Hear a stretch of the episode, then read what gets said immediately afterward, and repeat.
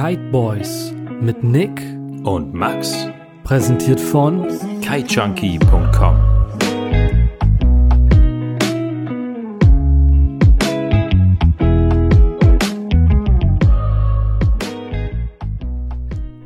Es ist euer Lieblingspodcast und der besteht natürlich nicht nur aus meiner zarten, knackigen Stimme, sondern ich habe das Sondern Gefühl, auch aus mir. Du wolltest mir ja schon wieder vorwegnehmen. Natürlich. Ein wunderschönes Moin. Nick, wie geht es dir?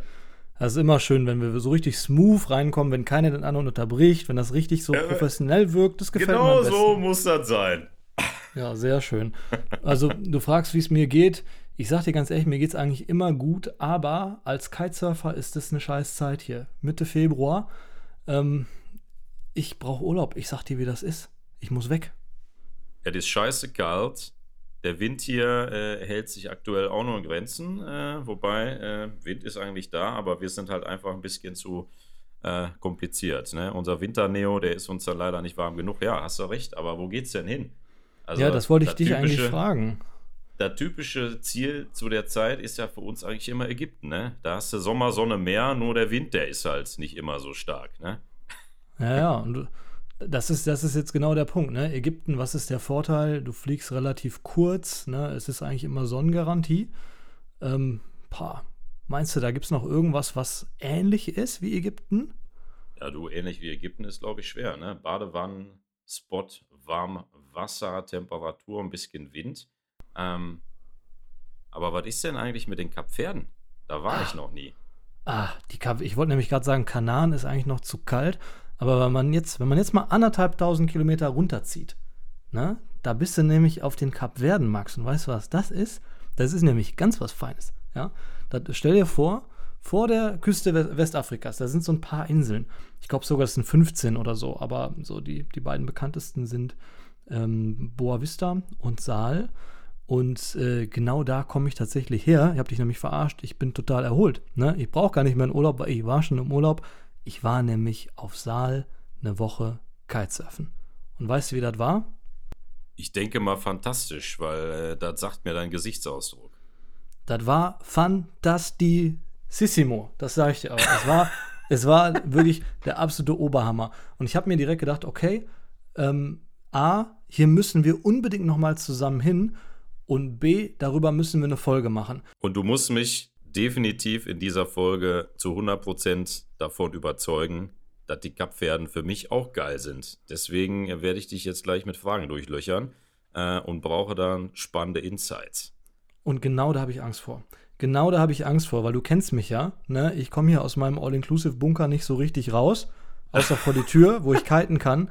Und viel mehr sehe ich da eigentlich nicht. Das heißt, in der Das heißt, du Theorie, kannst, du kannst mir nicht sagen, wo die besten Kneipen sind, weil das ist ja immer sehr wichtig für mich, ne? äh, gut, da würde ich vielleicht eine Ausnahme machen. da habe ich vielleicht doch die ein oder andere Info für dich. Aber in der Theorie brauchen wir jemanden, äh, der sich ein Stück weit mit der Insel auskennt. Ich meine, man ver äh, verknüpft ja Saal und Kapverden auch viel mit, mit Wave-Kiten, also jemand, der vielleicht auch in die Richtung da Erfahrungen gemacht hat. Ähm, das würde uns, glaube ich, hier weiterhelfen. Hast du da irgendwen im Kopf? Ja, ich sag mal, äh, das ist eigentlich ein No-Brainer, oder? Wir haben da, glaube ich, jemanden in der Telefonliste, der so gut wie alles weiß. Äh, das ist der gute Arne Schuber vom Kite-Magazin, oder? Der weiß das doch bestimmt. Der Arne vom Kite-Magazin. Du meinst den Arne, der parallel zu mir auch da war und den ich da am Flughafen getroffen habe? Den Arne? Ganz, ganz genau den. Ehrlich? Boah, ich habe eine Idee. Ich habe doch letztens unseren letzten Gast habe ich in die Folge reingezaubert. Ich habe allerdings hier so ein, so ein flottes Flensburger vor mir stehen. Soll ich den Arne mal in die Folge reinploppen? Ja, plopp den mal rein. Ich plopp mal gucken, ob es funktioniert. Warte, ich plopp das mal. Sei mal ruhig. Arne, bist du da? Der Hopfengeist aus der Flasche ist anwesend. Hallo. Es hat funktioniert. Verrückt. Verrückt, ne? Ah, moin, moin, Arne. Hi. Moin Arne, ey, schön, dass du da bist. Freut mich sehr. Schön, dass ich da sein darf. Ein alter Freund unserer Sendung. Ich glaube, unsere gemeinsame Folge, die ist schon ein oder zwei Jährchen her. Und jetzt haben wir uns mehr oder weniger per Zufall auf Saal wieder getroffen. Was habt ihr da gemacht eigentlich? Ähm, krass, dass das schon so lange her ist. Ähm, aber schön, dass wir wieder die Gelegenheit haben. Ähm, Wir waren ähm, für gut drei Wochen auf der Insel und haben fürs Kite-Magazin eine Testproduktion gemacht. Und zwar haben wir dort aktuelle Wavekites und Surfboards äh, ausprobiert, die wir in der nächsten Ausgabe vorstellen. Und ähm, ja, da sind wir die ganze Insel abgeklappert und ähm, haben uns da ein bisschen in den Wellen vergnügt, so es denn von den Bedingungen ging. Geil. Sehr, sehr geil.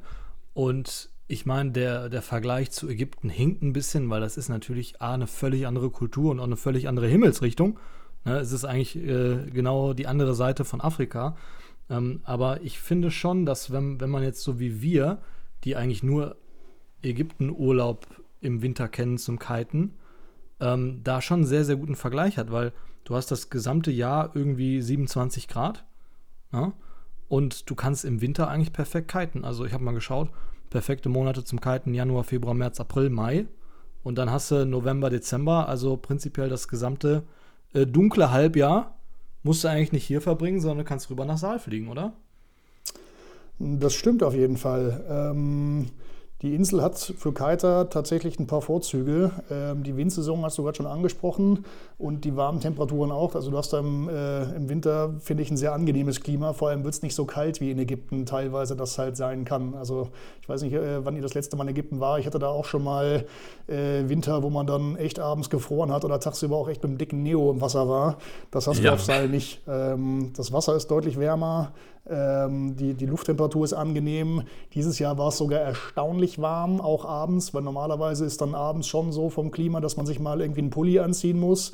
Ähm, aber dieses Jahr war es brutal warm. Es, ich weiß nicht, ob es am Klimawandel liegt oder ob ähm, die Windsysteme dieses Jahr ein bisschen durcheinander waren. Der Wind kam teilweise auch nicht so wie sonst rein, aber prinzipiell liegen ja die Kapverden im Winter im Passatgürtel und äh, alles, was Passatgürtel ist, das kennt man im Sommer von den Kanaren oder auch im Winter von oder im Herbst von Brasilien, ist ja ähm, ziemlich gut belüftet und mit einer sensationellen Windwahrscheinlichkeit gesegnet. Und das ist halt auch der Grund, warum wir da so gerne zum Testen hinfliegen, weil ich weiß, dass ich in den zwei, drei Wochen oder wie auch immer lange wir da unterwegs sind, auf jeden Fall Bedingungen habe, wo wir fast jeden Tag aus Wasser können.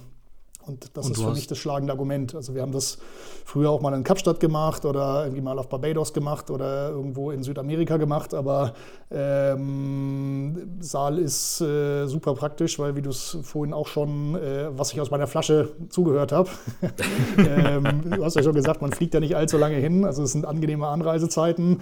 Äh, die Insel ist relativ klein. Du hast auf der Insel auch nicht so viel Fahrerei, auch wenn man, ähm, wenn man in die Welle gehen möchte, ein bisschen Auto fahren muss. Ähm, eine coole Infrastruktur für Kiter und einfach ein sensationelles Ambiente. Das ist halt echt eine, eine coole Kite-Insel. Hm. Mega. Ich merke gerade schon, ich habe einen großen Fehler gemacht, Arne. Ich habe gestern tatsächlich Elguna gebucht für April. Ähm, und ich höre gerade, ja. Das ist ja kein, das ist ja kein Fehler, aber es sind halt andere ja, Bedingungen. Doch. Ja, das, ja das, das Ding ist, ich höre gerade raus, weil ich ja noch nie mh, hm, auf dem Kap Verden war. Äh, Windwahrscheinlichkeit gut. Jetzt interessiert mich mal Windstärke ist wahrscheinlich dann auch ein bisschen deutlich üppiger als jetzt im Vergleich zum Beispiel mit Ägypten, oder? Was, äh, wie wie schaut es da so mit der Windstärke aus? Jetzt gerade wieder richtig gut. das, heißt, das heißt 20, 25 plus, oder? Nee, mindestens. Ja, gerade ist ganz ordentlich. Normalerweise ähm, ist es ein bisschen weniger. So, du hast irgendwie okay. Wind zwischen, gibt so Tage mit irgendwie 12, 13, 14 Knoten. Ähm, dann gibt es auch mal Tage, die so ein bisschen stärker sind mit 18, 20 Knoten, deutlich über über, 20, oberhalb der 20 hast du da eher seltener. Äh, Gibt es aber auch. Ähm, aber du hast jetzt keine, keine richtig Hackwindtage mit 30 Knoten, zumindest nicht irgendwie im normalen Passatwindbereich. Das Ding ist, äh, weswegen ich das gerade sagte, äh, wir hatten die die letzte Woche, ähm, als auch parallel schon der GKA-Event quasi so in den Startlöchern war, war halt echt wenig Wind, obwohl es ganz okay vorhergesagt war. Und mit dem Tag, als ich abgereist bin und wieder zu Hause war, ging der Wind halt richtig los. Und jetzt waren jeden Tag sensationelle Bedingungen, sowohl Welle als auch Wind. Äh, man musste ein bisschen heulen, aber manchmal ist es so, äh, steckt man nicht drin und gut war es trotzdem. Ja, das gehört leider dazu. Also das Witzige Mega. war ja, dass wir uns beim Abflug am Flughafen dann wieder getroffen haben und beide gesagt haben, ey, hast du, hast du in Wind, Windfinder geschaut? Hast du die Vorhersage gesehen? Ja, scheiße. ja, aber das, so ja, ist aber, das Hobby manchmal, das gehört einfach dazu. Ja, aber nichtsdestotrotz, also ich war die letzten Jahre äh, jedes Jahr da und äh, wir hatten tatsächlich sehr, sehr wenig Tage, wo nichts ging. Und wenn man ein bisschen flexibel ist ähm, und vielleicht auch noch ein Foil im Gepäck hat, kommst du sowieso jeden Tag aus Wasser. Und ähm, der Rest ist so ein bisschen abhängig davon vom, vom, vom Material, was man mitnimmt, was man auch fahren möchte. Ähm, ob man halt große Kites mitnimmt oder wirklich nur in der Welle fährt, wo man ja eher seltener großes Material fährt. Äh, und natürlich auch, das ist bei mir so ein Thema, auch mit dem persönlichen Gewicht. ähm, äh, so, und, aber prinzipiell geht da halt immer irgendwie was. Mhm, ja, absolut. Ähm, was mich daran so gereizt hat, ist, du hast einfach kaum Regen. Also du hast absolute Sonnengarantie. Ne, selbst wenn du keinen Wind hast, dann ist die Wahrscheinlichkeit sehr gut, dass du einfach einen schönen Strandtag machen kannst. Ähm, und wenn du kiten möchtest, dann gibt es die Möglichkeit, halbwegs Flachwasser zu finden. Oder ich sag mal, ein bisschen choppy ist es wahrscheinlich, ne? aber es ist sind auf jeden Fall Bedingungen, wo man jetzt kein absoluter Vollprofi sein muss, so also wie man das häufig liest online, wenn man über Saal recherchiert. Aber, und jetzt bin ich froh, dass du da bist, Arne, es gibt auch Spots, wo es richtig Welle gibt, richtig? Absolut.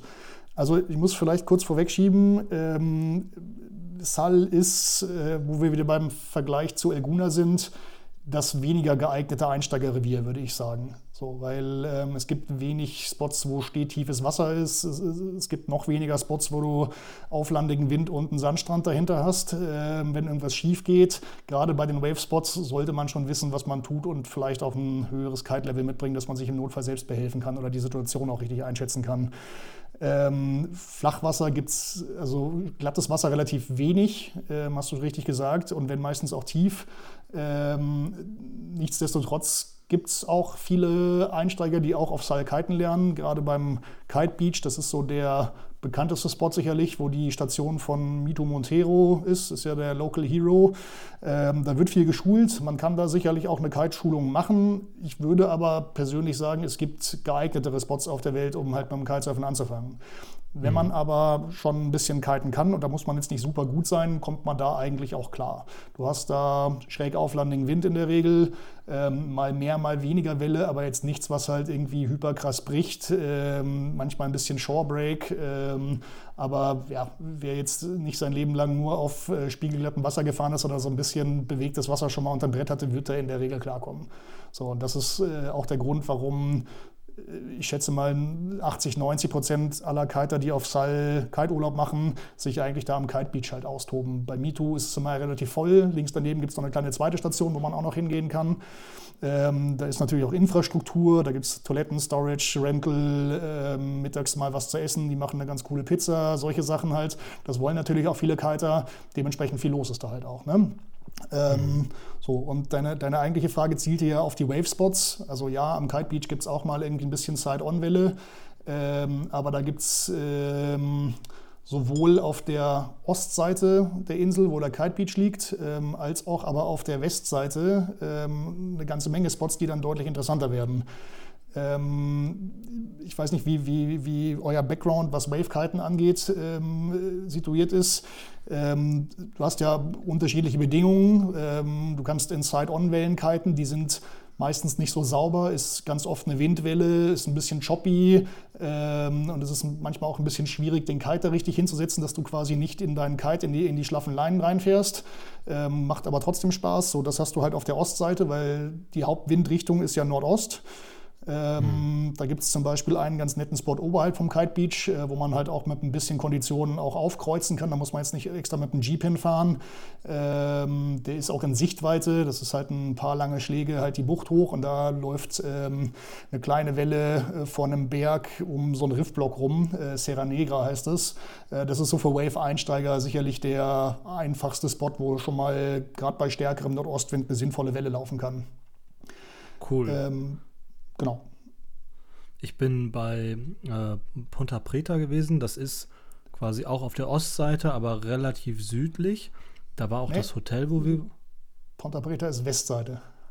Sorry, völlig richtig. Äh, genau, Westseite, also genau gegenüber vom, vom Kite Beach. Ähm, und da war, da ist ein relativ langer Strand, wo du wirklich teilweise auch ähm, nur ein bisschen Shorebreak hast und danach wird, ist, hast du normal Choppy. Ähm, Wenn es aber in Richtung Punta Preta geht, dann laufen da tatsächlich so die Wellen rein.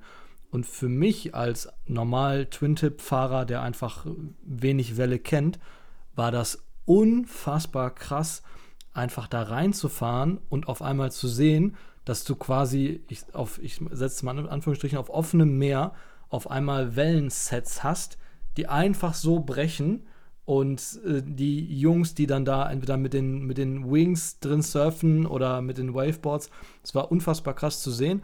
Äh, was mich aber total gewundert hat, weil ich wollte das dann natürlich auch machen, äh, war, wie schwierig das dann eigentlich auch ist, auf dem Wasser zu antizipieren, wann kommt die Welle, wo ist sie, wann bricht sie.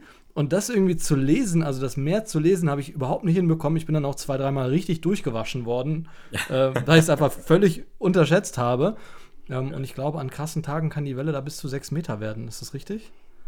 Ähm, da, da, musst du dir keine persönlichen Vorwürfe machen. In Ponta Preta hat jeder schon Lehrgeld gezahlt. Manche mehr, manche weniger, aber ich kenne eigentlich niemanden, der bei der ersten Session da reingefahren ist und sofort verstanden hat, wo er hin muss, wie er, was er machen muss und wie er halt irgendwie Wellen bekommt. Das ist, das ist tricky.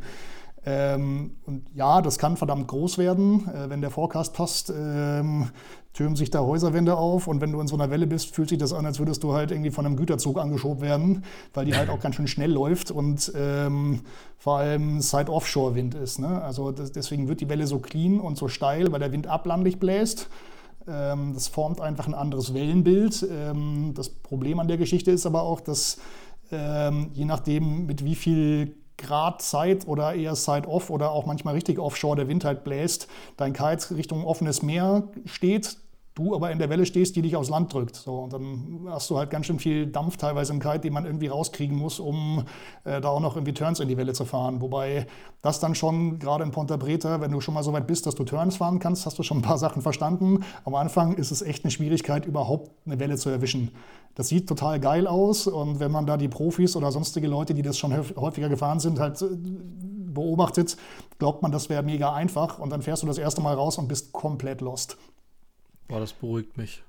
Das geht schon, das geht schon beim Rauskreuzen los. Ähm, viele, viele Wellenspots funktionieren ja so, dass du erstmal quasi von, von hinten oder von oben dich an die Welle ranfährst, ein bisschen Höhe kreuzt und dann dir die erste Welle schnappst, die Welle abreitest und dann hinten wieder hochkreuzt. Ponta Preta hat schon mal die Eigenheit, dass wenn du zu weit in Lee oder an dem Strand weiter hinten links in der Bucht, da wo, wo ihr auch kiten wart oder, oder das Hotel von euch war, ähm, wenn du da zu weit im, im, links einsteigst, dann ist es unfassbar mühsam, überhaupt Höhe zu laufen, ähm, dass du, dass du ähm, erstmal dahin kommst, wo die Wellen anfangen zu laufen. Da ist Strömung, der Wind ist löchrig, es ist böig ähm, und du musst eigentlich schauen, dass du möglichst nah unter Land aufkreuzt, um überhaupt dahin zu kommen, wo es halt Spaß macht.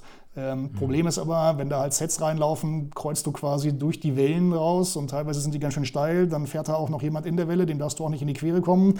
Ähm, ist auf jeden Fall kein, kein einfacher Spot. Wenn man es dann aber verstanden hat, ist es für Kiter sicherlich eine der besten der Wellen der Welt. Also krasser geht's kaum. Ja, also ich war beeindruckt davon, wie sauber diese Wellen jedes Mal brechen und irgendwie laufen. Ich habe das noch nie gesehen, dass du einfach so Sets hast und jede Welle ist irgendwie wie aus so einem Labor, läuft die da so lang. Das sah phänomenal aus, äh, bis ich drin war. Danach, da habe ich nur noch Schaum gesehen. So. Dann war es scheiße. ja. ja. das, das, das, zweite das, zweite Problem an Ponta Preta ist auch, dass ähm, je nachdem, welche Tide man hat, ob du Hoch-, Niedrigwasser oder Mittide hast und auch wie groß die Wellen äh, sind äh, von, der, von der Vorhersage beziehungsweise vom Swell, ähm, brechen die teilweise, gerade wenn es kleiner läuft, ziemlich nah an Land. Und das Land besteht ja nicht aus einem schönen Sandstrand, sondern aus knüppelharten und teilweise ganz schön scharfkantigen Steinen.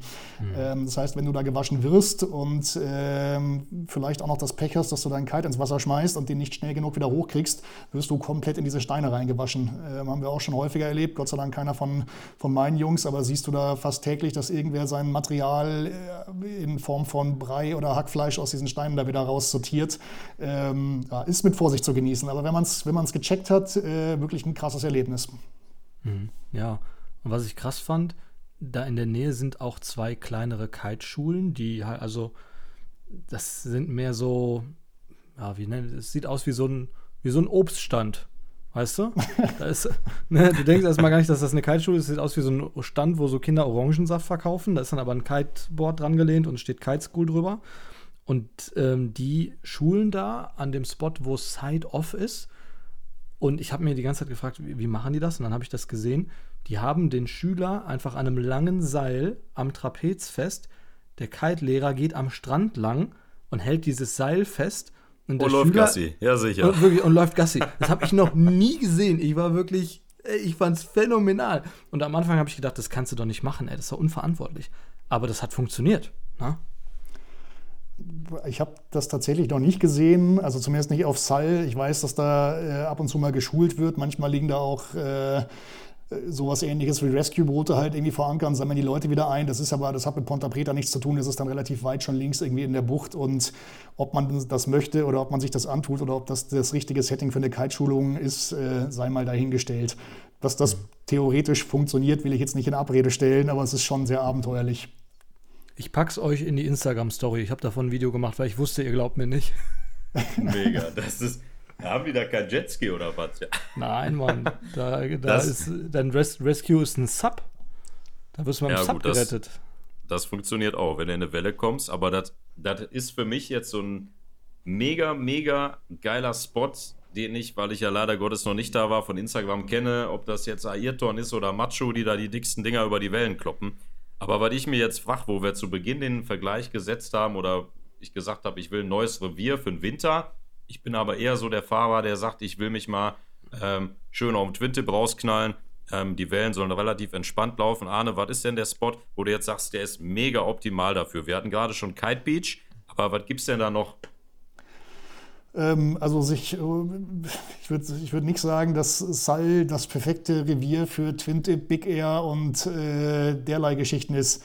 Das haben wir in der Guna ja auch nicht. Es geht einfach ja. nur darum, dass man sich schön austoben kann und keine Angst haben muss, dass man hackbrei ist. also sagen, sagen wir so, ähm, das kann man am Kite Beach schon auch machen. Ähm, oder das, was ich äh, vorhin gesagt hatte, dieser Spot oberhalb vom Kite Beach, Serra Negra, wenn Sideshore ist. Ähm, wir waren letztes Jahr auch schon für eine Testproduktion da und da hatten wir einen von den Kite-Lehrern von der Station vom Robinson Club, weil das quasi als Kooperationspartner sind wir beim Robinson und äh, wenn einer von den Kite-Lehrern frei hat, fahren die ganz gerne mal mit, weil sie auch eine coole Gelegenheit haben, mal ein bisschen woanders kiten zu gehen ähm, und sind da mal ganz dankbar. Und da hatten wir halt so einen jungen Polen mit, der äh, völligst gestoked war, weil er den Spot nicht kannte und wir auch einen der wenigen wirklichen Starkwindtage haben, äh, hatten und ich dann auch noch den passenden Kite für ihn dabei hatte. Das war damals der Evo D-Lab äh, als der relativ neu rauskam. Und der war völlig gestalkt, weil er den ganzen Tag halt äh, Kite Loops über Kickerwellen springen konnte mit links vorne. So, das gibt's auch, aber Geil. das würde ich jetzt nicht unbedingt einkalkulieren, dass die Bedingungen halt dafür immer passen. Mhm. Würde auch sagen, fürs Twin-Tip eher zum Cruisen. Habe ich ja genauso gemacht. Oder um sich halt mal an solche Wellen ranzutasten. Am spannendsten wird es, wenn du wirklich sagst, alles klar, Waveboard und gib ihm. Absolut. Dafür, dafür ist die Insel prädestiniert und ähm, gerade um halt so die ersten Schritte in der Welle zu machen, gibt es da mehrere gute Spots, die funktionieren. Ähm, wobei ja sicherlich Kite Beach der, der unkomplizierteste ist. Ähm, wie gesagt, Ponta Preta ist eher, ist eher Profiliga, wenn nicht Champions League. Ähm, ist natürlich der berühmteste Spot und ist halt auch ganz nett, weil es da auch Infrastruktur gibt. Du kannst dem Auto quasi direkt bis an die Wasserkante fahren, da aufbauen. Es gibt noch eine Beachbar, wo man sich auch mal in Schatten setzen kann. Das ist alles total nett. Das Problem ist aber, und jetzt gerade in der Zeit, wo wir auch da waren, du hast extrem viele Profis, die da halt auch trainieren. So, ne? Ähm, gerade wenn dann äh, GKA World Cup ist, dieses Jahr war Kite und Wing zusammen und wenn dann halt mal ein guter Tag ist und das relativ kurz vor dem World Cup ist, hast du als normal, normaler Kiter eigentlich fast keine Chance, da auch nur eine Welle zu kriegen. Das ist nämlich genau das, was du vorhin meintest. Ähm, diese Wellenauswahl braucht unfassbar viel Erfahrung, dass du halt weißt, welche, welche Welle fahre ich an und wie kriege ich die überhaupt. Und die Jungs, ähm, gerade die Locals von der Insel, ähm, Machu, Erten, Hendrik Lopez, äh, MeToo vor allem, also MeToo ganz besonders, die haben ein unfassbares Auge und wissen ganz genau, wie sie welche Welle anfahren und kriegen eigentlich fast jede Welle. Und du öttelst da ewig rum und guckst dir einen ab und kriegst in einer Stunde vielleicht mal drei, vier Wellen bei Kackbedingungen, manchmal auch mehr. Aber ähm, sobald es da voll wird und voll heißt in dem Fall schon 15, 20 Kites am Himmel, lass es bleiben, fahr woanders hin. Ähm, aber mhm. es gibt andere Möglichkeiten. Ähm, auf, der, auf der Insel verteilt, äh, die auch gut sind, wo, wo dann halt weniger los ist. Wobei die Spots nicht, nicht unbedingt in Anführungszeichen ungefährlicher sind, weil du da halt auch Side-Off-Bedingungen hast und wenn dir da irgendwas passiert und du schwimmst, dann fischt dich da auch keiner raus, dann musst du dir halt selber helfen.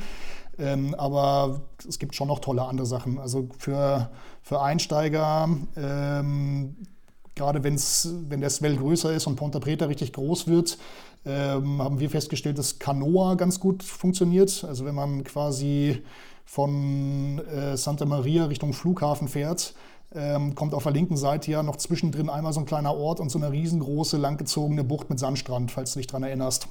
Hm. Ist so ziemlich genau auf der Hälfte zwischen Flughafen und, und Santa Maria. Und ähm, da gibt es äh, am wenn man aus Wasser guckt, linken Ende von der Bucht, einen kleinen Strand, auch mit einem Sandstrand zum Aufbauen. Der Einstieg ist nicht groß, aber für die Inselverhältnisse relativ entspannt.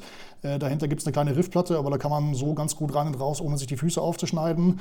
Ähm, und da laufen auch äh, so ganz nette, moderate Wellen ähm, bei deutlich mehr Side als Side Offshore, wo man sich auch mal so ein bisschen rantasten kann. Ähm, weiter oberhalb in der Bucht hast du flach bis, flach bis Kabelwasser. Äh, Wenn es keinen Swell hat, kann man da auch ein bisschen Flachwasser fahren gehen. Das ist vielleicht auch für Twin-Tip-Fahrer noch ganz nett. Ähm, mhm. Man muss halt nur selber hinfahren. Entweder man nimmt sich halt ein Taxi. Es gibt auf der Insel normale Taxis oder halt diese Kiter-Taxis. Das sind halt immer so Pickups mit, mit, mit äh, ausgebauten Lage, äh, Ladeflächen, wo man sein Zeug draufschmeißen kann und dann fahren die einen dahin. Und äh, in der Regel, wenn man sich eine Handynummer von denen geben lässt, holen die einen auch immer ab. Das Timing ist so ein bisschen äh, nach dem Inselmotto No Stress. Ähm, also der kommt halt mal früher oder mal später, aber in der Regel funktioniert das ganz gut. Ähm, oder man fährt halt den Luxusplan und nimmt sich halt einfach selber ein Auto oder ein Pickup oder wie auch immer und guckt halt auf eigene Faust über die Insel. Ja, wie sieht es denn da? Max. Ja, auf, auf jeden Fall. Ich muss jetzt nur mein Gesamtkonzept zusammenfügen, dass wir spätestens nächstes Jahr mal eine Runde Saal machen. Wie sieht es denn da grundsätzlich mit dem Thema vom Bett aufs Brett, Hotellage etc.? Ist das wahrscheinlich eher so, dass man sich dann eine Unterkunft oder ein Hotel sucht und dann auf eigene Faust rumgurkt. Oder Robinson müsste ja wahrscheinlich dann zum Beispiel auch direkt am Spot sein, oder? Genau. Also viele, viele machen das, dass sie halt irgendwo in, in Santa Maria sich eine Unterkunft suchen. Ich meine, man muss dazu sagen, Santa Maria ist sowieso der einzig richtige Tourismusort, wo halt Hotels sind. Also es gibt noch rechts von Ponta Preta äh, noch so eine Art Vorort, wo noch ein paar Hotels sind. Aber da, vor der Tür kannst du jetzt auch nicht unbedingt kiten. Ähm, entweder tatsächlich, Robinson hat auch eine eigene Station. Ähm, da hast du auch schräg ablandigen Wind und keine richtigen Wellen. Das ist halt eher so ein bisschen kabbelig und Dünungen zum Wingen super cool, zum Kiten auch okay. So, da kannst du direkt vor der Tür fahren. Ähm, und hast halt auch den Vorteil, dass es da halt irgendwie eine Station gibt, die vernünftig ausgestattet ist, äh, wo, du, wo du ein gutes Rental hast und vor allem auch Rescue. Also die statten dich mit äh, GPS-Empfängern aus, mit so einem Notfallknopf und wenn du da abgetrieben wirst, checken die das eigentlich schon von alleine und sammeln dich wieder ein oder du kannst auch so einen Button drücken und sagen, hier, ich möchte abgeholt werden und dann fischen dich wieder raus. Also für Leute, die noch nicht so ganz sicher sind Ach, ähm, und, äh, und keinen Bock auf Kite Beach haben und halt diese vom Bett aus Brett-Variante und äh, natürlich ein super geiles Hotel haben wollen, ist Robinson schon echt echt eine gute, eine gute Option. Ansonsten gibt es ähm, weiter oben in Santa Maria direkt ähm, noch eine andere Station. Da gibt es einen Club Iron ähm, und die Station von Josh Angulo, so eine Windsurf-Legende, der sich da mal niedergelassen hat. Ähm, wobei da in der Regel eher Windsurfer und mittlerweile super viele Wingfoiler unterwegs sind. Also wenn man sich jetzt die Bucht äh, quasi von oben mal denkt, ist auf der rechten Seite ähm, der Robinson und auf der linken Seite kommt noch so eine Landzunge und da am Ende vom Ort äh, ist halt die Angulo-Station und halt tatsächlich auch ein Spot, der ganz cool ist. Ähm, Ponta Leme heißt es. Ähm, ganz am Ende von der Landzunge läuft auch hin und wieder noch eine kleine Welle. Wenn Nordostwelle ist, dreht es da manchmal rein. Bei Südswelle kann das auch mal groß werden. Und das ist eine total schöne Einsteigerwelle oder halt auch eine äh, Welle, die total total toll zum Feulen ist. Ähm, und je, je, weiter du halt inside in der Bucht fährst, desto flacher wird das Wasser und dann hast du richtig Flachwasser. Mhm. Aber auch Side-Off-Bedingungen und äh, was ein bisschen schade ist, äh, da steht jetzt mittlerweile so ein ziemlich großer Bauzaun äh, mitten auf der Landzunge. Der wird oh. anscheinend ein, ein Luxusressort gebaut. Äh, bisher steht da nur ein, äh, ein so ein Häuserblock als Rohbau. Ich habe aber keine Ahnung, wie groß das wird und vor allem auch wie hoch die Häuser werden. Man merkt es jetzt schon durch den Bauzaun und durch das bisschen Baustelle, was da ist, dass der Wind schon deutlich böiger ist als noch letztes Jahr.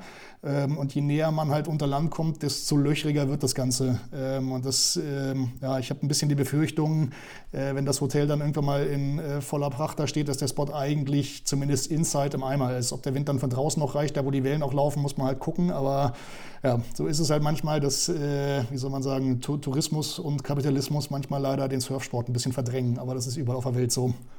Nicht ganz so zusammenpasst. Aber ich halte jetzt schon mal fest, äh, Nick, bei uns äh, wäre, glaube ich, das gemeinsame Ziel wahrscheinlich dann der Robinson Club, oder?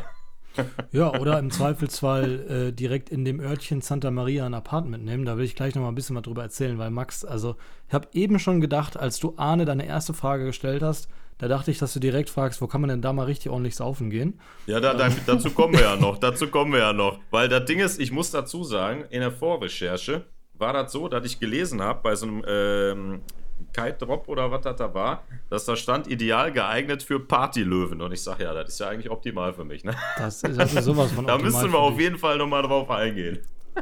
Wofür es halt wirklich ideal ist, finde ich, ist, wenn du Familienurlaub machen möchtest und Familie hat Bock auf Strandurlaub und auf Sonne und auf irgendwie ein geiles Flair, eine geile Atmosphäre, ein gutes Hotel. Du willst aber auch kiten können. Weil da ist beispielsweise Robinson oder die Hotels, die da irgendwo in der Nähe sind, meiner Ansicht nach wirklich ideal für. Und genauso habe ich das ja auch gemacht. Ich war mit meiner Familie da, die haben gechillt oder waren tauchen oder so ja, und ich konnte halt kiten gehen. Und wenn du aber jetzt sagst, hey, ich habe sogar Bock auf ein bisschen Nightlife, dann finde ich, ist wirklich, auch wenn dieses kleine Örtchen Santa Maria halt nicht groß ist, das echt ein Highlight. Ich weiß nicht, wie du das siehst, Arne. Ich erzähle gleich mal ein bisschen was, was wir da so erlebt haben. Ey, ich, ich bin wirklich verliebt. Du, das, das glaube ich dir. Ähm, ich muss allerdings tatsächlich äh, sagen, dass ich die letzten Jahre da nicht wirklich viel feiern war, weil wir doch irgendwie, auch wenn immer alle glauben, wir machen das ganze Jahr lang nur Urlaub, weil wir immer an so tollen Spots rum, rumhängen, wir sind ja zum Arbeiten da und das ist auch manchmal gar nicht so unanstrengend. Ähm, unser, unser Nightlife hat sich dann meistens darauf beschränkt, abends nach dem Abendessen noch einen Absacker an der Bar zu trinken und dann irgendwie ins Bett zu fallen. Ich war das letzte Mal in Santa Maria feiern 2017. Ich weiß aber, dass das noch geil war. Seitdem hat sich der Ort aber auch gewandelt, ist ein bisschen touristischer noch geworden, aber ja, es gibt da einen Haufen Möglichkeiten, wo man abends äh, gut einen drauf machen kann. Aber was da aktuell gut ist, ähm, da bist du wahrscheinlich besser informiert. Also dann müssen wir auf jeden Fall, Arne, wenn wir das nächste Mal zusammen da sind, dann nehmen wir dich mal mit. Weil der Max, der hat so viel Energie, wenn er mal ein Bierchen getrunken hat, der steckt alle an. Da wirst du auf jeden Fall, da wirst du nicht geschont. Also ich, ich bin zwei, dreimal. Auf der Bootparty, sorry, auf der Bootparty warst du leider nicht dabei. Das hätte dir, glaube ich, gefallen. Das hätte dir gut gefallen. Da haben wir einige Follower verloren durch unsere Instagram-Stories. Die waren ein bisschen wild. Das, das, das, was ich von früher noch weiß, und ich glaube ehrlicherweise, dass es immer noch so, dass es eine Santa Maria eine ganz schöne Mischung ist. Es ist zwar touristischer geworden und äh, der Ortskern wurde auch die letzten Jahre ziemlich ausgebaut und auch aufgemöbelt, aber irgendwie hat es immer noch diesen, diesen einigermaßen ursprünglichen Kapverden- und Afrika-Vibe. Und das ist, glaube ich, auch, wenn wir jetzt schon wieder beim Elguna-Vergleich sind, der große Unterschied. Ähm, natürlich kannst du in Elguna auch toll feiern, aber es wirkt, finde ich, alles irgendwie immer sehr künstlich und hat halt irgendwie nichts 100%. mit richtig lokaler Kultur zu tun. In Santa Maria kannst du aber abends gut essen gehen, gibt tolle Restaurants und wie am Strand oder auch weiter hinten im Ort ähm, und auch echt nette Bars, wo halt auch die Locals halt irgendwie sind. Und da mischt sich halt so ein bisschen das Publikum, dass da halt nicht nur Touristen unter sich sind, sondern es gibt halt auch ein paar coole Musikkneipen, ähm, wo du halt echt nett, nett irgendwie dir, dir da Live-Mucke von, von den Locals irgendwie anhören kannst. Ähm, ich weiß noch, ähm, damals das letzte Mal, als ich da feiern war, war beim Core-Meeting 2017. Da, äh, Willow sagt euch vielleicht was, Teamfahrer vom Chor. Jo, River Tonkin, ähm, jawohl. Genau, war, war damals noch so ein kleiner, äh, zuckersüßer Milchbubi, der aber schon irgendwie viel mit Musik irgendwie am Hut hatte. Der war eine ganze Zeit lang auf der Insel und hat sich dann abends immer ähm, in, diesen, in diesen Pubs halt irgendwie damit, wenn er eine Band gespielt hat, quasi mit dazugesellt und irgendwann kannten ihn die Locals und er hat immer die ganze Zeit mitgezockt und durfte halt mit denen Mucke machen. Das war mega geil. Ähm, cool. das, war echt, das war echt ganz cool. Und ich weiß nicht, ob es heute immer noch so ist, dass es halt immer noch so offen und durchmischt ist, aber ähm, denke schon, dass das noch sehr in die Richtung geht, was ich so gehört habe. Ja, es ist im direkten Vergleich zu Elguna deutlich authentischer, wirklich deutlich authentischer. Ähm, wenn man jetzt was sucht, wo man die ganze Nacht auf Techno-Party gehen kann, dann ist das das Falsche. So, sondern genau wie du sagtest, es gibt tolle Restaurants, tolle Bars, Live-Musik draußen, die Leute tanzen draußen auf der Straße. Du hast eine gute Durchmischung zwischen Touris und Locals ähm, und vor allem ist, hat alles irgendwo ein bisschen seinen eigenen Charme und seinen eigenen Charakter. Also unser Abend begann beispielsweise um 20, 21 Uhr, haben uns da erstmal in eine Bar gesetzt, wo, wo so ein Kollege einfach mit seiner Gitarre saß und ein paar Songs gespielt hat und wirklich auch fabelhaft gesungen hat. Ähm, haben da ein paar Cocktails getrunken, die auch wirklich super lecker waren und nicht teuer. Ähm, ich würde sagen günstiger als in Alguna. Ähm, ein bisschen günstiger, als man sonst so in westlichen Großstädten, würde ich sagen, trinken geht, aber jetzt auch nicht, keine Ahnung, keine 2 Euro. Ich glaube, wir haben für einen wirklich guten ähm, Kaipi oder Gin oder sowas wahrscheinlich so 7, 8 Euro oder sowas bezahlt, so die Richtung. Und dann sind wir weiter runter die Straße und dann waren da auch wieder, war da eine Band auf der Straße, die da gezockt hat, haben uns dazugestellt, alle waren am Tanzen, die Stimmung war geil. Dann habe ich eine Reggae-Bar entdeckt, die so, so eine Art Skybar quasi auf so einer Dachterrasse, also Dach in Anführungsstrichen, da waren zwei Stockwerke. Aber die sah ganz gut aus. Und dann sind wir da direkt reingegangen und da kam dann auch direkt ein Kollege auf mich zu und sagte, ey, willst du was kaufen? Ja, und ich war so, huh, lieber nicht. Ne? ne? Ich wusste auch überhaupt nicht, wie, wie da so Drogenpolitik ist und so. Keine Ahnung, ob, ob ich mich da strafbar gemacht hätte mit, wahrscheinlich schon. Ähm, dann sind wir da hochgegangen in diese Bar und auch da konntest du dich dann entspannt einfach mit einem, mit einem T-Shirt oder einem dünnen Pullover hinsetzen, hast in den Nachthimmel geschaut, Reggae-Mucke gehört, ein paar Leute haben getanzt, unter anderem auch so zwei, so ein, so ein älteres Ehepaar, so ein deutsches Ehepaar, äh, Werner und Michaela. mit denen haben wir uns ganz nett unterhalten. Die hatten auch schon gut einen im Tee und haben dann da mit den, mit den Locals äh, rumgetanzt auf Reggae und du hast es dir wirklich, du hast es dir nicht anschauen können, weil es einfach unangenehm war, aber irgendwie auch süß und irgendwie hat es harmoniert, weil die dann so integriert worden sind und so. Ähm, und als ich dann später an dem Abend mit dem Taxi nach Hause gefahren bin oder ins Hotel gefahren bin, ähm, weiß ich noch, ich war wirklich total beseelt davon, dass du da einfach wirklich einen total netten und authentischen Abend haben kannst, ohne dass du beispielsweise, wie das auch in Elguna häufiger ist, durchgehend angelabert wirst, ohne dass dir durchgehend irgendjemand was verkaufen will oder ähnliches, sondern ähm, es ist einfach, ja, um das mit dem äh, Motto der Insel äh, zu treffen, es ist no stress. Es ist chillig, kannst du auch gut mit deiner Family hin oder mit deiner Freundin oder mit deinem Freund. Es ist wirklich ein kleines Träumchen. Und Max, wir müssen Ende diesen Jahres und Anfang nächsten Jahres darüber. Das sage ich dir. Das machen wir vollkommen. Du hast halt jetzt so groß aufgeplästert, äh, bezüglich Party, Nightlife und so weiter und so fort. Ja, das ist zwar interessant, aber um ehrlich zu sein, geht es ja eigentlich auch nur ums Wasser. Ne? Das ist ja eigentlich das Wichtigste. Und ich stelle mir jetzt immer die Frage, warum fliege ich eigentlich immer nach Laguna? Weil ich wahrscheinlich zu bequem bin. Und das hat mich jetzt total abgeholt, dass wir super viele Möglichkeiten haben. Wir brauchen ja kein Flachwasser. Das brauchen wir eigentlich nicht. Wir machen es ja nur, weil wir weil wir es gewohnt sind, glaube ich. Ich war jetzt schon 30 Mal in Laguna, keine Ahnung. So, äh, das hat mich mega abgeholt. Und was ich super cool finde, dass es halt so super vielfältig da ist. Ähm, und in eine Welle schmeißen macht mir persönlich ja auch besonders Spaß. Du hast ja gesagt, einen Tag warst du drin, wurdest ein bisschen gewaschen und dann war es halt nicht, ne? Sonst äh, war das. Mhm. Wie ist das eigentlich ich, bei dir, Arne? Du bist auch in der Welle äh, sehr, sehr gerne unterwegs oder wie ist das bei dir? Was ist denn dein Favorite Spot da gewesen? Ist, jetzt vor kurzem. also Wavekiten ist tatsächlich ähm, seit ein paar Jahren meine äh, Lieblingsdisziplin. Ähm, ich habe nichts gegen Twintip fahren und Foilen finde ich auch ganz nett, aber irgendwie so, wenn ich, wenn ich privat kiten gehen kann und die freie Auswahl habe, würde ich halt immer mir ein Surfboard einpacken und halt irgendwo Welle fahren gehen. Ich bin kein Profi da drin, so ich kann das halbwegs anständig, würde ich sagen, aber das ist halt irgendwie das, was mich irgendwie am meisten kickt und deswegen ist ähm, Saal für mich so unterm Jahr machen wir verschiedene Produktionen zu verschiedenen Themengebieten, mal Freeride, mal Big Air, mal Foil, mal Leichtwind, keine Ahnung, aber es ist Saal halt immer mein, mein Jahreshighlight. Ähm, dieses Jahr hatte ich ein bisschen Pech, weil die guten Bedingungen in der ersten Woche habe ich damit verbracht, halt die Kamera zu halten und äh, zu filmen und zu fotografieren. Das gehört leider zum Job dazu. Dann wurde es irgendwie mieser und dann ging der Wind irgendwie runter. Deswegen war es dieses Jahr von der, von der Wellenausbeute für mich persönlich jetzt nicht so der Hit, aber die Produktion war gut und äh, das wird auch wieder anders. Ähm, aber ich, also deine Frage war ja, welcher mein Lieblingsspotter ist, ne? Dein ähm, absoluter Favorite, genau. Mm, kommt immer sehr auf die Bedingungen an. Also klar, Ponta Preta ist mega, aber wenn es mega ist, ist es halt auch ganz schön schnell, ganz schön groß oder super voll. Ähm, wenn man die Küste da ein bisschen weiter Richtung Norden fährt, kommen da noch so ein paar sehr interessante Spots, die leider aber auch seltener laufen. Alibaba zum Beispiel habe ich ganz selten richtig gut gesehen, ähm, ist aber, wenn es funktioniert, mega.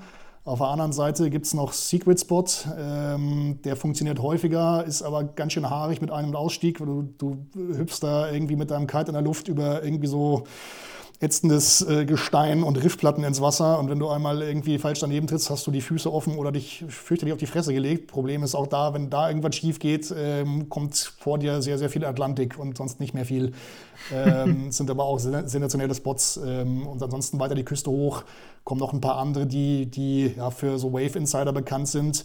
Ähm, wo du aber, das ist immer die Herausforderung, immer ein bisschen gucken musst, je nachdem, wie der Wind kommt oder ob sich der Wind halt irgendwie früh genug aufbaut ähm, und wie genau, aus welcher Richtung der Swell kommt, funktioniert mal einer besser und mal ein anderer. Und das braucht halt viel Erfahrung, das halt irgendwie einschätzen zu können. Wir sind da auch immer noch ein bisschen, obwohl wir viele Jahre schon da sind, manchmal Try and Error unterwegs.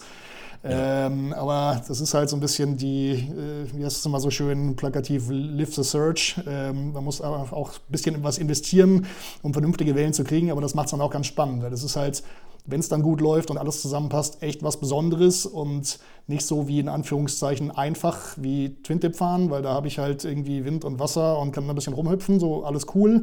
Aber ähm, ja, es ist so ein bisschen, wie soll man sagen, der, der Mangel, der es so begehrlich macht, irgendwie, dass es halt wirklich eine richtig gute Session wird.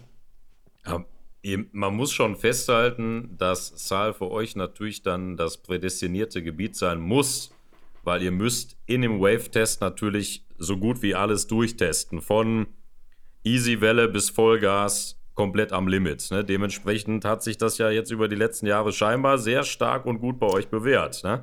Also, Absolut. Also dafür ist die Insel perfekt, weil du eben mit relativ kurzer Distanz, sagen wir mal irgendwie von einer halben Stunde bis Stunde Autofahrt, so ziemlich alle Bedingungen abdecken kannst. Von kleinen Side-on äh, Maschi-Wellen bis äh, Sideshore bzw. Side-off und dann von klein, mittel bis groß wahlweise, was du halt brauchst. Ähm, ich habe ja vorhin schon gesagt, also wir haben das früher auch mal irgendwie viel in Kapstadt gemacht.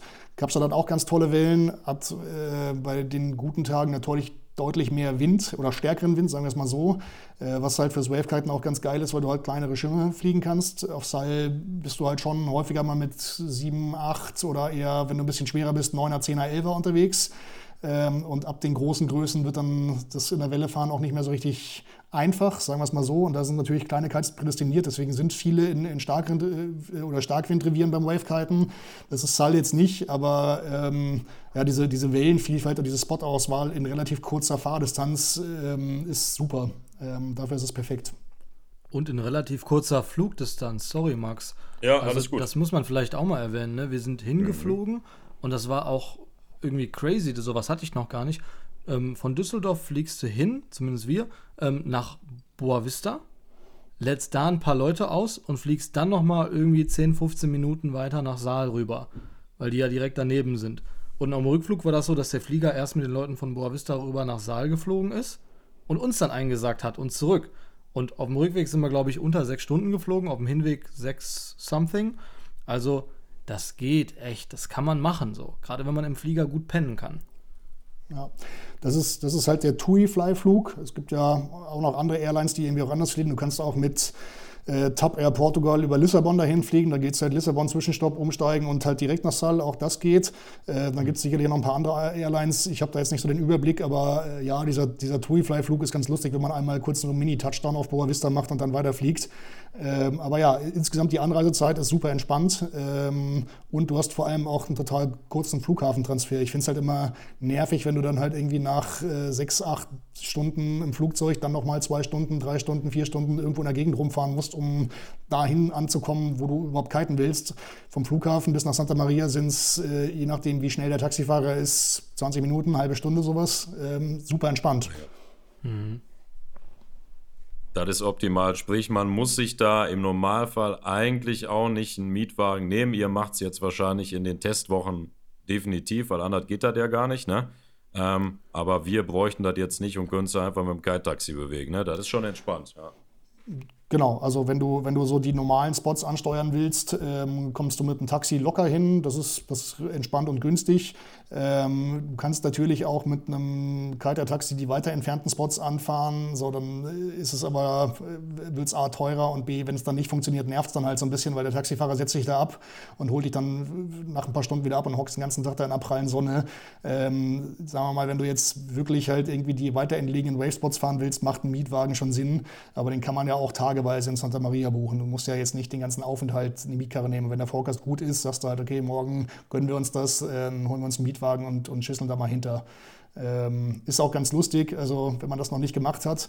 Viele von den Spots äh, liegen sehr fernab der Straße und du fährst halt die ganze Zeit irgendwelche Schotter, Dirt Roads, äh, teilweise direkt am Meer lang. Äh, die Insel ist ja ziemlich karg und besteht zu größten Teil aus Vulkangestein und ein bisschen Sandstrand.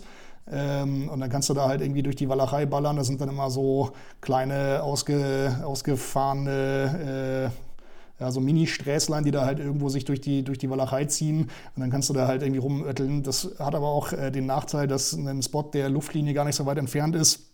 Jetzt zum Beispiel Alibaba oder Secret Spots, brauchst du einfach von der Hauptstraße nochmal ewig, bis du überhaupt da bist, weil du halt nur im Schneckentempo da lang fährst, gerade wenn du Surfboards hinten aufgeladen hast. Ich glaube, aber das ist ein geiles. Auf jeden Fall. Sorry, wir haben eine schlechte. so Lass mich jetzt mal. Wir haben eine schlechte Verbindung. Äh. Sorry für euch zu Hause, weil also wir unterbrechen uns, weil wir zoomen. Deswegen äh, sind wir immer so ein bisschen versetzt. Was ich nur kurz sagen wollte, wenn wir das mal machen, Max, dann werden wir es genauso machen, wie Arne das gesagt hat, dass wir uns mhm. einfach mal so spontan auf Tageweise da einen Mietwagen holen, weil ich glaube, die sind da auch relativ entspannt, was so Abholen und Abgabe und Pipapo angeht. Äh, und wenn du da morgens hingehst und sagst, hier, gib mir mal ein Auto bitte, dann wird das wahrscheinlich fun funktionieren, nehme ich an. Ja, ich denke schon. Also wir haben das jetzt selten tageweise so gemacht. Früher zum ersten Mal ja, das ging dann so. Ähm, aber prinzipiell wissen die ja, mit welcher Klientel sie zu rechnen haben. Und wenn du dann halt gerade, wenn du ein Pickup anfragst, wissen die auch, dass du damit jetzt nicht irgendwie die zwei, drei äh, Touristenattraktionen, die sonst noch auf der Insel sind, irgendwie anfährst, sondern du in der Regel damit irgendwo über den Strand scheuerst. Ähm, das funktioniert dann schon. Cool. Du darfst jetzt, Max. Das hat meine Frage beantwortet. Ah, echt? Okay, jetzt, jetzt, hast du mir das Ding geklaut, aber das ist tatsächlich heute immer ein bisschen im Versatz. Ne? Ich frage mich dann immer, wann das Wort kommt, aber irgendwie stockt es ein bisschen. Aber das ist ja, das ist ja der Wahnsinn. Ja, mega. Also ich bin, ich bin tatsächlich super abgeholt. Ähm, ja, wann, wann buchen wir? Ich würde sagen, jetzt gleich. Ja, wir drücken jetzt auf, auf, auf Stopp. Und dann, dann wird aber direkt mal gebucht. Also, ja, also wenn, wenn, ihr, wenn ihr im Robinson äh, unterkommen wollt, müsst ihr tatsächlich jetzt gleich buchen. Ich bin nämlich gerade noch parallel mit der Clubchefin in Kontakt, weil wir schon unsere Testproduktion für nächstes Jahr organisieren müssen. Und die sind dermaßen ausgebucht von November bis April, dass da nur noch Restzimmer zu haben sind anscheinend. Ähm, aber wir planen auch wieder von Ende Januar bis Mitte Februar da zu sein. Also wenn ihr in der Zeit äh, bucht, äh, sehen wir uns da. Geil. Das klingt richtig gut. Und an euch zu Hause, wenn ihr in der Zeit bucht, dann sehen wir uns auch da. Ja, also wir können es nur empfehlen und falls ihr noch Fragen habt, das gilt wie immer für alle Themen, schreibt uns über Instagram, das macht ihr auch schon fleißig. Ähm, da beantworten wir jede Nachricht gerne. Was mich jetzt noch besonders interessieren würde, weil jetzt haben wir den Herausgeber vom Kite-Magazin gerade da. Wann kommt denn eigentlich der Bericht über Saal? Ähm, naja, so einen klassischen Reisebericht ähm, machen wir in der nächsten Ausgabe nicht. Den hatten, oder da hatten wir schon mehrere in den letzten Ausgaben, müsste ich ehrlicherweise raussuchen. Der letzte war, glaube ich, in der Ausgabe 1 2020. Das weiß ich so genau, weil äh, das die erste Ausgabe war, die quasi zur Pandemie begann, raus, äh, rausgekommen ist und wir kurz vor Pandemie noch irgendwie entspannt auf Sal am Strand saßen und irgendwie gedacht hatten, auch ist das nett hier, könnte ein ganz nettes Jahr werden. Und dann äh, sind wir über Lissabon nach Hause geflogen, da liefen schon die ersten Leute mit Maske am Flughafen rum. Dann haben wir gemerkt, oh, da ist ja doch was im Busch, weil du kriegst das ja in deiner Surfbubble da nicht so richtig mit. Und dann war ich zu Hause und dann ist irgendwie die Hölle über uns alle reingebrochen. Ähm, oh, und ich weiß aber irgendwie noch, dass in der Ausgabe auf jeden Fall der Sal-Reisebericht war. Also wer sich das äh, nochmal detaillierter reinziehen will, die Ausgabe gibt es auch online bei uns in der App oder im E-Paper. Äh, da sind auch die alten Ausgaben drin. Also ich meine, dass es Ausgabe 1 2020 sein müsste und da sind auch nochmal die Spots genauer erklärt ähm, und noch so ein bisschen über Land und Leute und was man da sonst noch machen kann. Nice. Stimmt, ihr habt Wave Kites getestet oder Waveboards da vor Ort, ne? Genau, also wir, wir, wir testen halt immer das aktuelle Material und wir machen das ja so, dass wir für jede Ausgabe, wie soll man sagen, so ein Testoberthema haben oder halt zumindest äh, Testgruppen zusammenstellen, dass wir jetzt nicht Äpfel mit Birnen vergleichen. Und in dem Fall waren es jetzt halt Wavekites und äh, Directionals, also so Allround Surfboards. Geil. Und weißt du, wann die Ausgabe kommen wird? Die kommt am 26. März. 28. Nee, ich glaube 26. März, also Ende März. Das heißt, für alle euch da zu Hause oder ich sage mal an den, an den Empfängern, an den digitalen Empfängern, äh, Kite-Magazin bestellen. Abo dalassen ähm, oder im Laden kann man sich das auch kaufen. Ne? Gibt es auch noch. Unbedingt. Unbedingt. ja. äh, Gibt es aber auch einfach online unter kitemagazin.de, richtig? Korrekt. Korrekt. Ähm, äh, kann ich nur empfehlen. Lieben wir sehr. Ähm, und Arne, ich meine, als alter Freund äh, des Podcasts kennst du unsere langjährige, langjährige, Tradition schon. Wir kommen zum Ende und äh, falls du, Max, jetzt keine weitere Frage hast, dann würde ich gerne dem Arne die letzten Worte überlassen. Super, Ach, super gerne, Arne. Die letzten Worte sind deine. Ähm, Wer von euch Bock hat, äh, mal was Neues auszuprobieren und selbst wenn man noch keine großen Berührungspunkte mit dem Thema Wavekiten hatte, kann ich es einfach jedem sehr empfehlen. Ähm, selbst wenn es jetzt am Anfang gar nicht so sehr unbedingt darum geht, äh, riesengroße Wellen zu fahren und da hammerfette Turns irgendwo in die Pocket zu nageln. Es ist einfach eine andere Art von Kiten, es ist eine sehr geile Art von Kiten. Ähm, Strapless ist, ein, ist so ein Hype-Thema, finde ich zu Recht. Ähm, natürlich kann man auch mit Schlaufen fahren, aber ähm, ich finde halt irgendwie, das ist eine, ist eine sehr entspannte Art, halt irgendwie Kitesurfen, auch teilweise, wenn man seit Jahren nur Twinte fährt, nochmal neu zu erleben und auch ein Stück weit nochmal neu zu erlernen. Man kann da relativ entspannt äh, technische Sachen lernen, ob man jetzt irgendwie an Halsen, Wänden, Text äh, irgendwie sowas übt oder halt äh, strapless kleine Hüpfer macht. Das ist teilweise recht frickelig, man kann sich da echt ewig austoben dran und wenn man es dann mal geschafft hat, ähm, äh, sein Fahrniveau so zu steigern, dass man auch mal richtige Wellen abreitet und dieses, dieses Feeling halt hat, dass die Welle einen schiebt und äh, man ein, zwei, drei, vier Turns hintereinander in die Welle fahren kann. Das vergisst man nie. Und gerade in so geilen Wellen wie auf Sal ist das wirklich extrem besonders. Also probiert das auf jeden Fall aus. Ähm, und so ein Surfboard, finde ich, gehört für jeden Kiter ins Gepäck unbedingt. Pah, das war eine ganz schöne Ansage. Ja, geil. Feier das müssen wir uns jetzt tatsächlich in dem Zuge zu Herzen nehmen. Du, Arne, du hast mich sehr damit äh, getroffen, kann man schon fast sagen, positiv, äh, weil ich habe aktuell tatsächlich kein Waveboard. Ja, ist so. Da riecht mich ja auf. Das letzte Board, was ich hatte, das war dieses komische, was war das? Das hast du jetzt, Nugget. No, irgendwie so North Nugget, das habe ich, hab ich kaputt gemacht und dir da, dann abgekauft. genau. In, in dem Sinne, äh, nach dieser Rede, Arne, du hast mich überzeugt, ich muss mir jetzt ein Waveboard kaufen. Du hast ja, vollkommen unbedingt. recht. vielen Dank an dich, Arne. Macht's gut, ihr Lieben. Vielen, vielen Dank. In dem Sinne. Dank, danke euch. War eine Freude. Immer eine Bordlänge Abstand. Tschüssi. Tschüss. Ciao.